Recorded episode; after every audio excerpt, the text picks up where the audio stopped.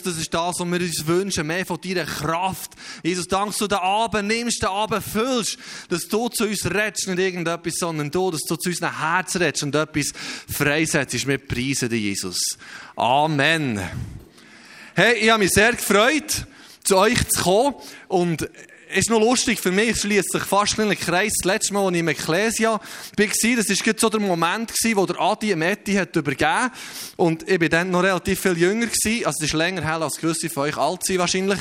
Und dann ist es ums Thema Sex gegangen. So gut, genau. Heute Abend wieder. Ich glaube, ihr redet nur über das hier. Ich weiß nicht, ob ihr irgendetwas sonst predigt. Es ist echt jetzt wieder dran. Vielleicht ist es nach 20 Jahren zuerst mal. Ich Regel hat mir gesagt, mir ist schon noch ein paar Mal dazwischen auch noch darüber geredet.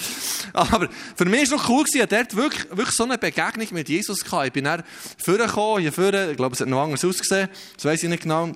Aber zu Ethik gegangen, hat für mich gebetet, wie so Thematik Pornografie. Und es ist etwas, das Gefühl ist etwas durchgebrochen in diesem Moment. Und darum freue ich mich, heute Abend wieder da zu sein. Und wir machen den Einstieg mit einem kurzen Videoclip.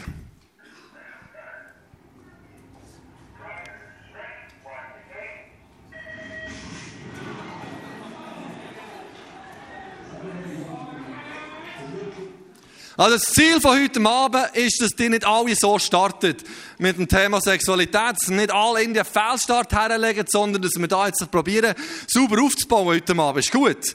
Ich habe eigentlich ich habe eine Arbeit geschrieben, wo ich drin habe begründet, was meine Sicht ist, ob Sexualität daher gehört oder nicht. Ich habe noch so eine praktische Studie dazu gemacht und sie haben mir gesagt, ich soll über das reden. Und also, habt ihr das? Nein, was heute Abend das Ziel ist, dass ich euch wie vor der Bibel her äh, meine Sicht erkläre, wieso, was ich glaube, was die Bibel über das Thema sagt und nachher noch, äh, noch ein bisschen praktisch werden. Also nicht zu praktisch in diesem Thema. Ist gut, keine Angst, das ist keine Aufklärungslektion. Keine Angst. Das Coole ist, ich glaube, Gott hat etwas zu sagen. Und Gott ändert auch seine Meinung nicht. Wenn Gott etwas sagt in seinem Wort, ist nicht, dass er plötzlich denkt, ja, die Gesellschaft hat sich so massiv verändert, also ich muss, glaube jetzt etwas anderes sagen zu diesem Thema. Das ist nicht Gott. Wenn Gott etwas sagt, dann ist es so. Und dann bleibt es so. Ähm, natürlich tun wir die Bibel kontextualisiert auslegen. also das heisst, wir überlegen, in was für einen Kontext ist das hineingeschrieben worden, in was für ein Umfeld. Und dann überlegen wir, was heisst das für uns, weil unser Umfeld ja anders ist. Ich sehe zum Beispiel niemand mit Kopftuch heute Abend. Das würde eure Bibel stehen, aber wir legen das so aus, dass das für uns jetzt heute äh, nicht mehr so relevant ist, weil das ähm, ihre Kultur war. Und das ist die Frage, wie sieht das mit der Sexualität aus? Und als erstes werde ich mal eine Umfrage machen. Wer denkt, die Bibel sagt nichts zum Thema Sex vor der Ehe? Jetzt müsst ihr wirklich kurz überlegen und dann ehrlich sein. Drei Sachen, genau. Die Bibel sagt nichts über Sex vor der Ehe, oder? Die Bibel ähm, erlaubt Sex vor der Ehe, oder? Jemand vielleicht denkt nur, die Bibel befürwortet Sex vor der Ehe nicht. Also, tut mal das machen, da steht. Die Ersten müssten aufstehen, die, die sagen, die Bibel sagt nichts über Sex vor der Ehe. Die, die denken, die Bibel erlaubt Sex vor der Ehe, bitte aufstehen und ähm, Daumen nach oben. Und die, die sagen, die Bibel befürwortet Sex von der Ehe nicht, müssen so aufstehen und die Arme verschränken. Also, los. Für die, die nicht rauskommen, steht da vorne. Jetzt habe ich keine Ahnung, was ihr macht. Kann ich, schnell, kann ich ganz wenig Licht im Saal haben? Das ist zu hoch. Es ist nicht so hoch. Aber die tut alle die Arme verschränken. Das heisst, die denken, die Bibel befürwortet Sex vor der nicht. Wieso hat er mich überhaupt eingeladen? Weil das erzähle ich jetzt euch dann geht. Aber gut, setzt ihr ab. Wir gehen jetzt gleich durch. Manchmal hilft es gleich. Wenn man so ein bisschen, weiss, was die Bibel echt wirklich sagt. Das Krasse ist, Gott hat Sex erfunden. Wisst? Ja! Und jetzt müssen wir mal schauen, was im 28. Vers der Bibel steht. Oder? Nicht irgendwie im 5730 steht, im 28. Vers der Bibel steht, so schuf Gott die Menschen nach seinem Bild. Nach dem Bilde Gottes schuf er sie. Das ist einfach mal gut, das zu wissen. Wir sind nach dem Bild Gottes geschaffen. Als Mann und Frau, das ist heute auch noch wichtig, das zu wissen. Und Gott segnete sie und gab ihnen den Auftrag. Jetzt Achtung, Gott segnete sie, es ist ein Segen. Und es ist ein Auftrag. Seid fruchtbar und vermehrt euch. Und dann Achtung, bevölkert die Erde. Wie ist denn das für ein cooler Auftrag? Das ist nicht nur so ein bisschen, ja, wenn es nicht mal, je nachdem, vielleicht kommt es nicht ja mal ein Sim, dann ist dann auch okay. Sondern Gott sagt, bevölkert die Erde, darum habe ich vier Kinder. Das ist ganz einfach, das ist ein biblischer Auftrag. Wenn wir nur zwei hätten, würden wir es nur halten. Nein, keine Angst. Natürlich, natürlich nicht, das ist wirklich streng. Aber ich weiß auch nicht, wie meine Frau das schafft. Die hat fünf Kinder daheim. Manchmal fünf Kleinkinder. Ich weiß nicht, wie sie das erlebt. Aber das Krasse ist, es ist Gottes Auftrag und Gottes Geschenk an uns. Gott will uns segnen damit. Er will uns beschenken damit. Und sagt sogar, machet's. Ist cool, nicht? Und es ist so etwas Kraftvolles, so etwas Kostbares. Und für etwas Kostbares hast du auch ein kostbares Gefäß. Ihr tut ja all gerne Skifahren, oder? Die meisten. Und dann hast du vielleicht verschiedene Ski. Ich weiß nicht, wer hat mehrere Ski? Nicht? Ja, das ist ein schlechtes Beispiel. Also, dann müssen wir etwas anderes bringen. Ey, etwas, etwas Kostbares. Du hast auch in ein kostbares Gefäß. Etwas, was wichtig ist, etwas, was du bewahren Der Roger Federer mit seinen, mit seinen, der ist jetzt abtreten, gell? Also er arbeitet immer gleich noch, der muss ja nicht, gar nicht arbeiten, genug Geld, aber er arbeitet gleich noch nicht weiter. Aber der hat so viele Trophäen. Und die stellt er nicht einfach auf den Stubentisch, dass die Kinder kommen und das Zeug abräumen. Sondern das kommt in eine Vitrine. Das kommt in etwas Kostbares rein. Und das Gleiche macht Gott mit der Sexualität. Und hat ein Gefäß geschaffen für die Sexualität. Und zwar, das hat nur drei Buchstaben. Ehe. Gott hat Verbindung zwischen einem Mann und einer Frau. Die Ehe geschaffen als kostbares, als kostbares Gefäß für etwas Kostbares, für die Sexualität. Der ist der Ort, wo zwei Menschen zusammen das Leben verbringen und alles miteinander teilen. Und eben auch die Sexualität. Und Sexualität in der Ehe hat verschiedene, ähm, verschiedene Zwecke. Also, es hat sogar einen Grund. Die Bibel nennt drei Sachen, drei Sachen, die ich, auch nicht gefunden habe. Vielleicht gibt es noch mehr, die könnt ihr mir ergänzen. Das erste ist, das haben wir jetzt gehört, Fortpflanzung. Dass es mehr Menschen gibt. Das ist das erste, 1. Mose 1,28 steht das. Und dann ist die Sexualität auch da für die Befriedigung vom Lustgefühl dachte, steht das wirklich in der Bibel? Ja, lesen mal. Hey, im Fall, das ist, weil meine, meine ähm, Kleingruppenjungs da, als sie noch jünger waren, so 15, 16, die haben einen Bibelvers auswendig können. Einen. Das war Sprüch 5,18, geht das mal lesen.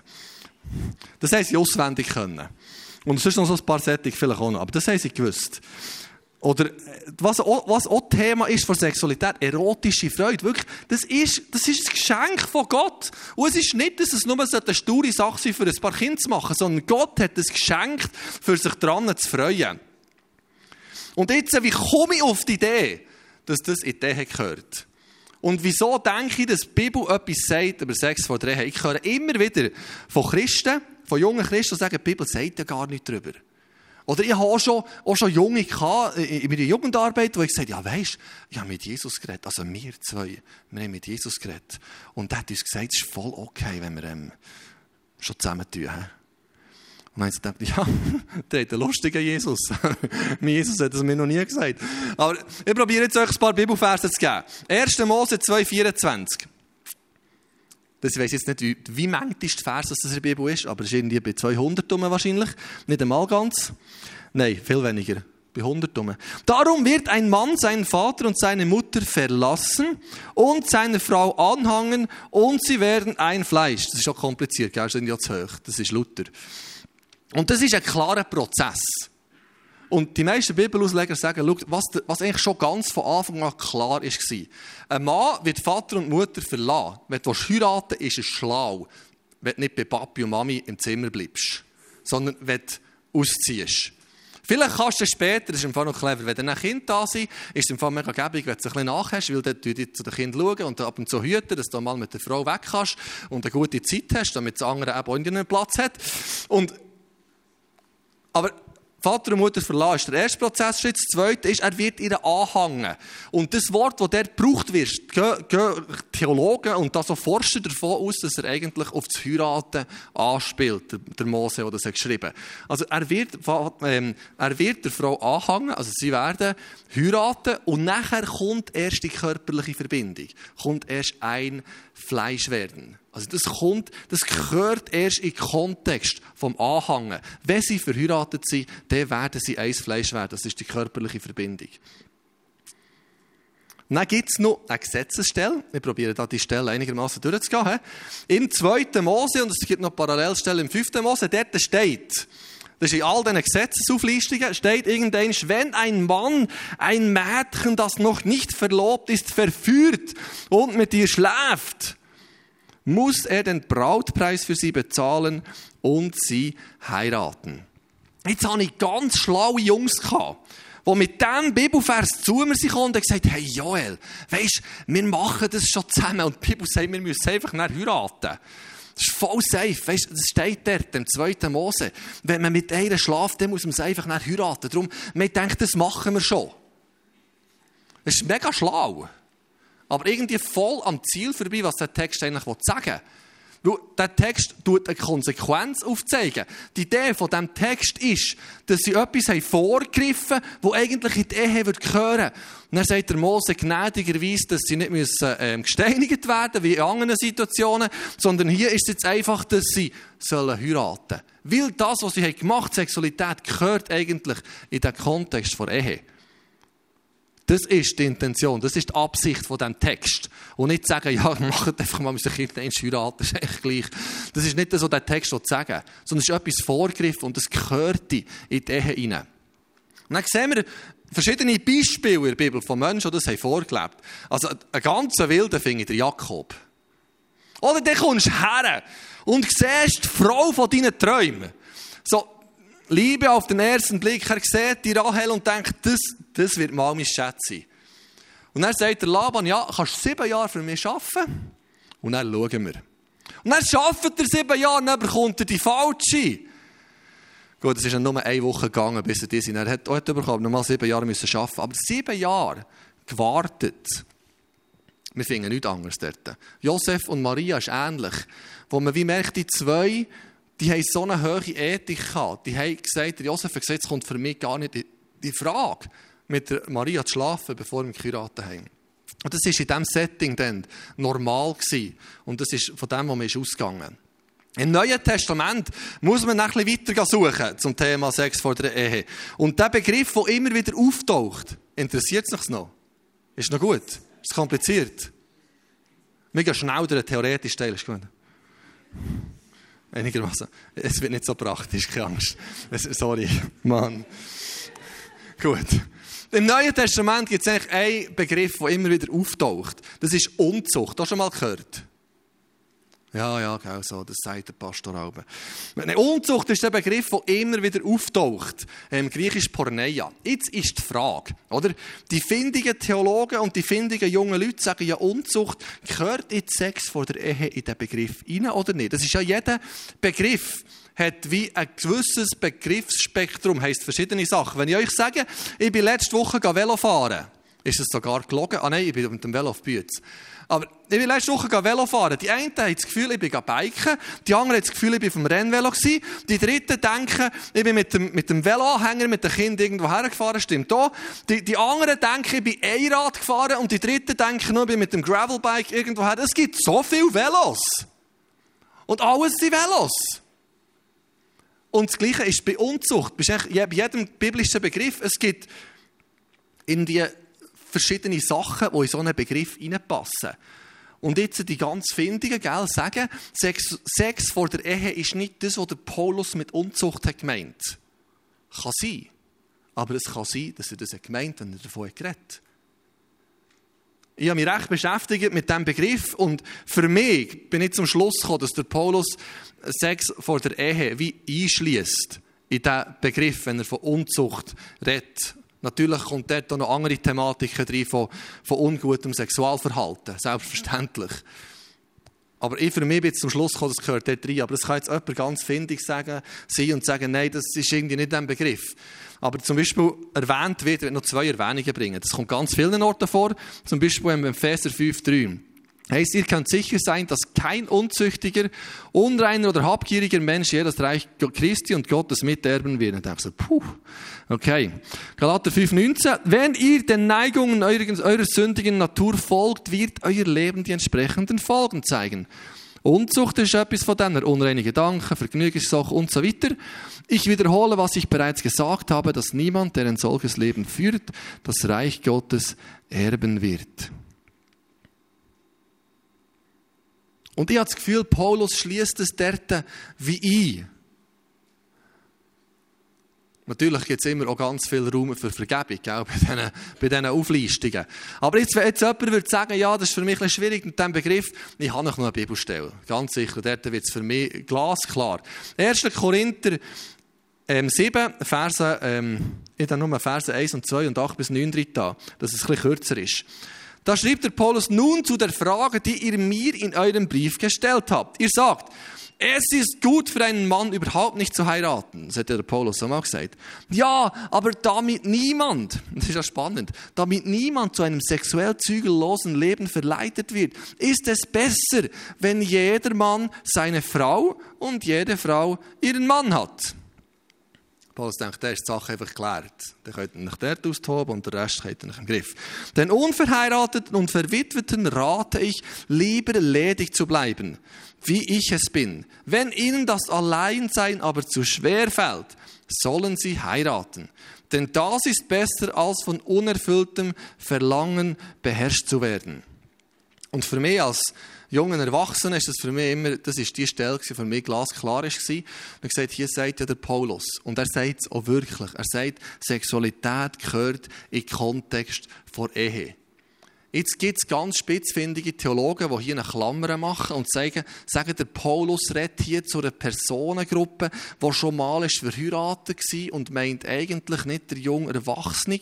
Und ja, mal sein. Aber eigentlich redet er ganz klar, dass Sexualität in den geschützten Rahmen, in, den, in, den, in das kostbare Gefäß vor Ehe hineingehört. Im Vers 36 wird es dann ganz klar.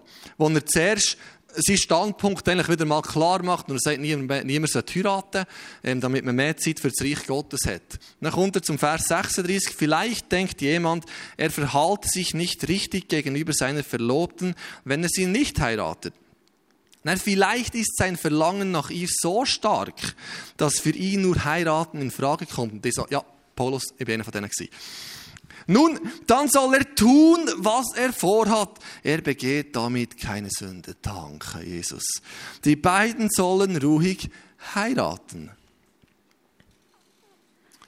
Aber was er mega klar und deutlich macht hier ist, schau, Sexualität, das gehört in den Rahmen von Ehe.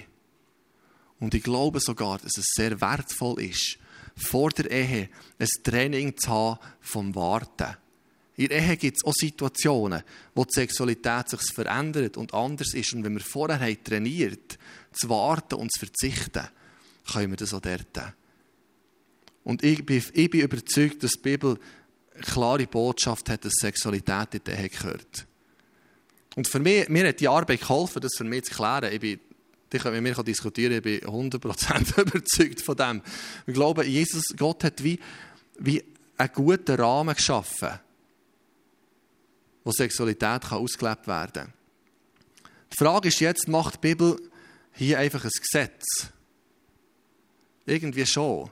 Aber ich glaube vielmehr, es ist eine Segensanleitung. Ich glaube vielmehr, es ist eine liebevolle Leitplanke von Gott, damit unser Leben in Sexualität gelingt. Und es ist brutal entgegen dem, was unsere Gesellschaft lehrt. Als ich geheiratet hätten meine nicht-christlichen Kollegen hören sollen. Das ist wie ein paar Sprüche. Ah, der Bettler darf jetzt auch und freust dich auf das erste Mal. Und die haben genau gewusst, wie es bei mir läuft und haben sich recht lustig gemacht. Aber wenn ich dem eins zu eins miteinander geredet habe, ich gemerkt, eigentlich bestaunen sie das extrem. Und finden es mega schön. Aber es ist entgegen dem, was in unserer Gesellschaft abgeht. Und ich habe drei Fragen aufgestellt. Ich glaube, das ist herausfordernd. Es ist mega herausfordernd. Und es fordert mein Weltbild heraus und ich glaube, wir können das heute noch vertreten. Es war so lustig. Kaum nachdem ich meine Arbeit geschrieben habe, läutet mir einer von ähm, Allianz Thun an und sagt, los Joel, wir haben ein Problem. Es gibt da so, äh, einen Anlass vor, ich weiß auch nicht was, für irgendein so Kino oder irgendjemand hat einen Anlass ausgeschrieben, wo so ein schräger Film von Amerika ist gezeigt wurde, so eine Purity-Bewegung, also wirklich ober, so, also oberreligiös und schräg und, und der Film ist gezeigt worden und dann haben sie ähm, zwei Personen gesucht. Jemand, der vertritt und sagt, das ist ein riesiger Kabis, ähm, Sexualität vor der Ehe kann man frei ausleben und so. Und jemand, der ist dafür eingestanden, der sagt, hey, Sex gehört in die Ehe. Und sie im ganzen Allianz tun, haben sie niemanden gefunden, der sich nicht schade war, irgendwie zu dem zu reden und haben den Bettler gefragt. Und dann gesagt, ja, pff, ich zu dem Arbeit geschrieben, ist mir gleich, kannst du über das reden? Und neben mir war eine Pfarrerin, eine homosexuelle Pfarrerin, und das war so ein lustiger Abend, ich kann sagen. Das war so ein lustiger Abend. Aber ich habe gemerkt, das ist sogar dort legitim, darüber zu reden. Und Leute, die nicht an Jesus glauben, sind nach dem Abend gekommen, nach dem Abend gekommen und ich gesagt, das ist interessant, das ist irgendwie logisch dargelegt und so. Ich habe natürlich nicht die gleiche Bibelstelle in den Kopf geworfen dort. Aber der Punkt ist, ich finde die Bibel auch an anderen Orten herausfordernd, nicht nur hier. Was Jesus sagt über Geld und Besitz, das finde ich mindestens so herausfordernd. Was Jesus sagt über Nachfolge, das ist mega herausfordernd. Was Jesus sagt, wie wir unsere Finden sollen lieben, das ist auch nicht ähm, Kultur angepasst. Wenn wir etwas ausleihen, sollen wir es nicht zurückverlangen bist echt vorsichtig, wenn die Autoschlüssel ist. Seriously. Das ist mega herausfordernd. Und darum ist es ja logisch, dass Gottes Botschaft in Bezug auf Sexualität herausfordernd ist. Aber hinten dran, bei all diesen Themen, ist ein Gott, der uns grenzenlos liebt. Der nicht aufhört, uns zu lieben. Der so für uns ist. Und weißt, du, die Grundlage hat geschaffen dass wir ein Leben nach seinem Willen leben können. Wo sich selber hat hergegeben damit wir ihm dienen können. Und dort ist schon alle Vergebung, die wir brauchen, wenn wir haben versagt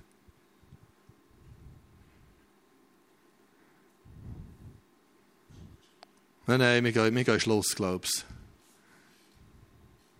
Nein, das machen wir noch. Es gibt, ich glaube, es ist nicht nur einfach eine Regel, die die Bibel herstellt. Sondern ich glaube, es ist ganz viel Logik drin für eine gesunde Entwicklung einer Beziehung, wenn die Sexualität nicht das Erste ist.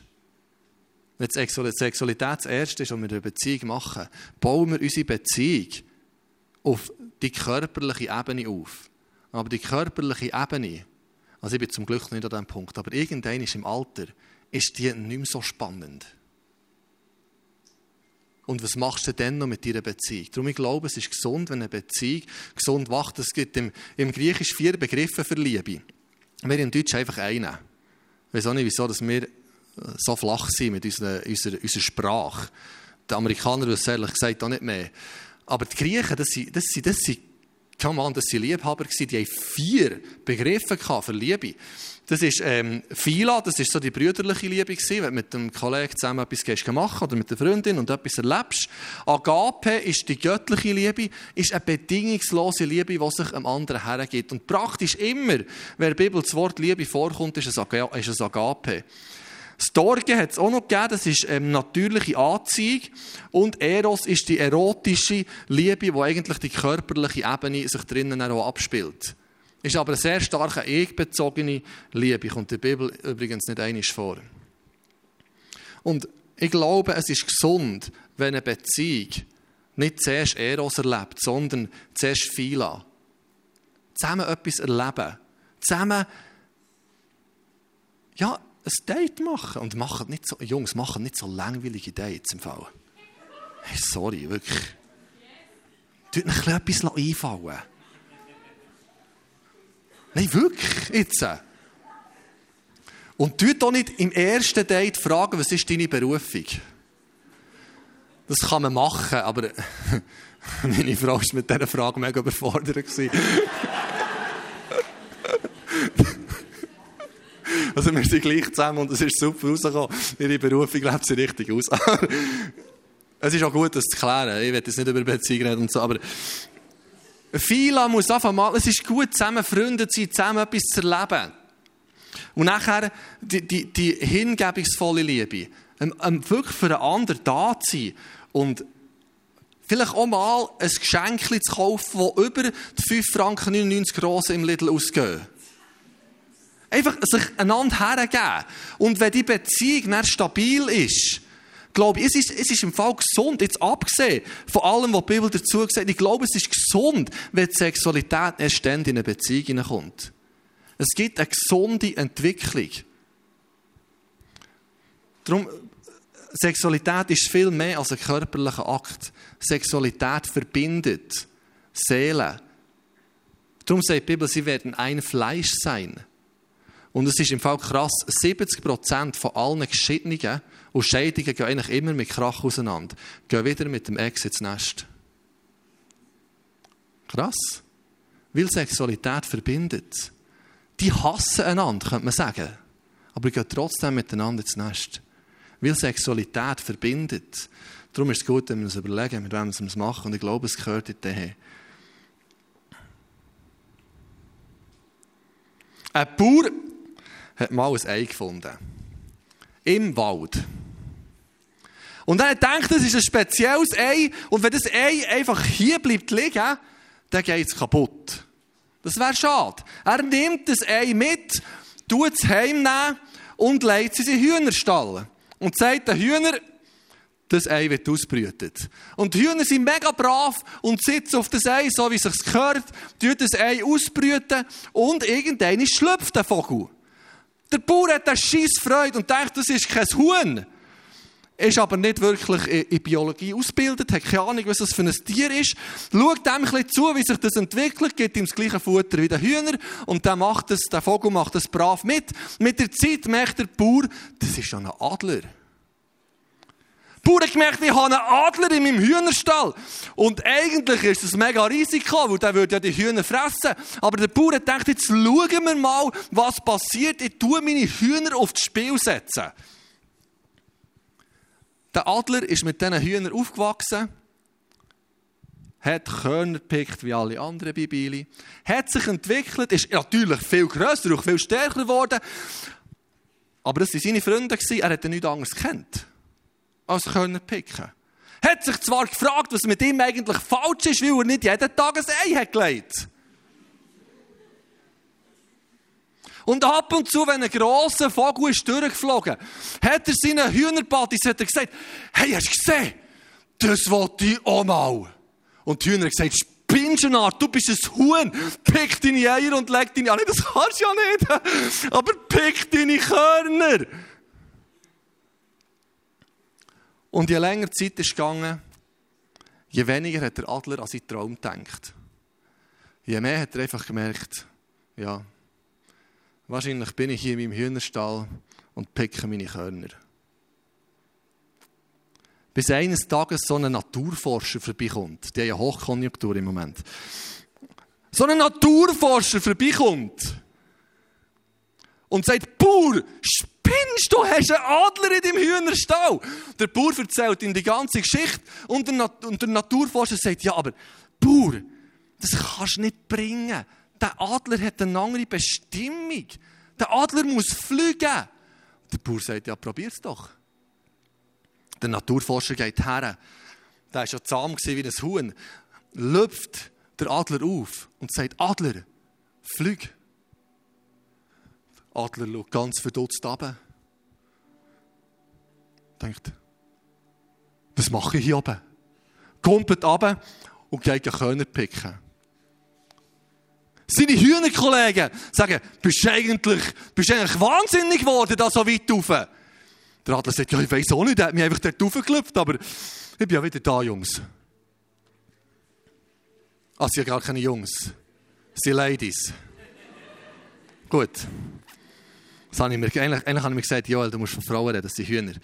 Aber das hat jetzt auch wieder keine, das, ist jetzt noch schlimmer. Vergebt mir. Aber wir lassen es hängen. Und dann der Naturforscher sagt, das kann nicht sein, Bauern. nimmt den Adler und geht das oberste auf das Scheuerdach. Hat ihn aus und sagt, Adler, flieg! Die Hühnerberge auf. Adler, bist grösser wahnsinnig geworden. Komm da aber, spinnst eigentlich? Der Adler denkt, ja, wahrscheinlich wirklich. Was mache ich da oben? Da bis in den Hühnerstall und pickt weiter seine Körner. Der Naturforscher überbeißt komplett und sagt, das kann nicht sein. Nimmt den Adler, geht auf einen hohen Berg rauf, hat der Adler rauf, also der Naturforscher nimmt den Adler auf einen hohen Berg, hat ihn aus und sagt, Adler, flüg! Der Adler schaut um und denkt, wo ist mein Hühnerhof? Wo sind meine Kolleginnen? Bis er plötzlich um eine Ecke ein grosses Adlerweibli sieht, zu fliegen. Breitet seine Flügel aus und geflügt er hinten nachher. Weil ganz ehrlich, was willst du Körner picken, wenn du ein Gemschi haben kannst?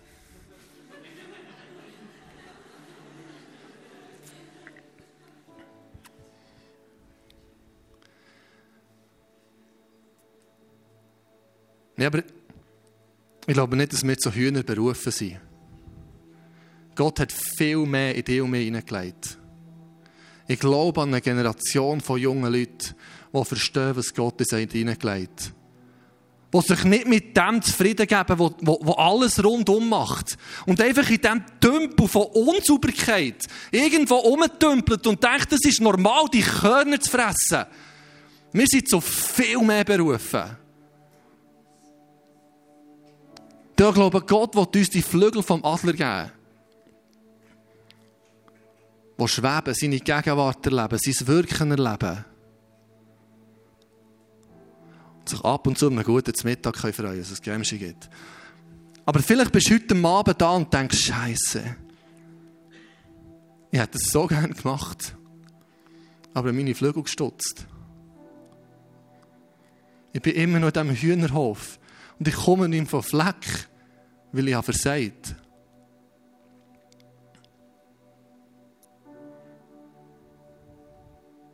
Und weißt du, genau für das ist Jesus gekommen. Und weißt du, er gibt einen neuen Flügel. Das Leben ist nicht vorbei, wenn wir einmal haben. Das heisst nicht, dass es schlau ist, zu versagen. Es bleibt ein Teil unserer Geschichte. Aber ich glaube, Gott wird heute Abend neue Flügel verleihen. Und wenn du bis jetzt nicht hast gewartet oder wie dich einfach unsauber fühlst, in was für einem Bereich auch immer von Sexualität, Pornografie ist ein riesen Thema. Unser Denken ist so krass herausgefordert von diesen Hühnern. Im Ernst, unser Denken ist so brutal herausgefordert, wo dir auch immer in die Schule geht. Es ist krass, was für eine Botschaft jeden Tag auf uns einprasselt. Aber wir sind zu Adler berufen. Die wird heute Abend, wie die Personengruppe, die sagt, hey, wir sind die Flügel gestutzt worden, wie aufrufen, komm, wir kommen zum Kreuz. Wir legen das Jesus her. Das Ministry-Team mit uns sein, wird mich sehr ermutigen, mit jemandem zu beten, das herzulegen, das ans Licht zu bringen. Vielleicht ist es sogar unfreiwillig. Und mit dir ist etwas gemacht worden, was du gar nicht hast wollen. Glaube, Jesus kann wiederherstellen, kann dir neue Flügel geben. Weil du bist berufen zum Fliegen.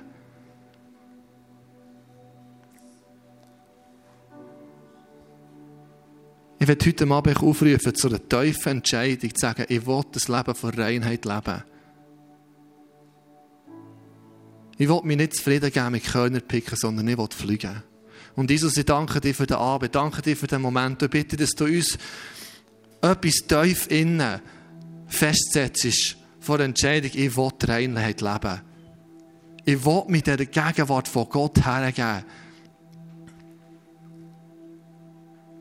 Jesus, danke, dass du heute Abend etwas in uns tust, etwas festsetzt und auch reinigst. Jesus, du hast dein Leben gegeben, du liebst uns ohne Ende. Und danke, dass heute Abend ein Abend vor Wiederherstellung ist. Von tiefen Entscheidungen und von Wiederherstellung im Namen Jesus.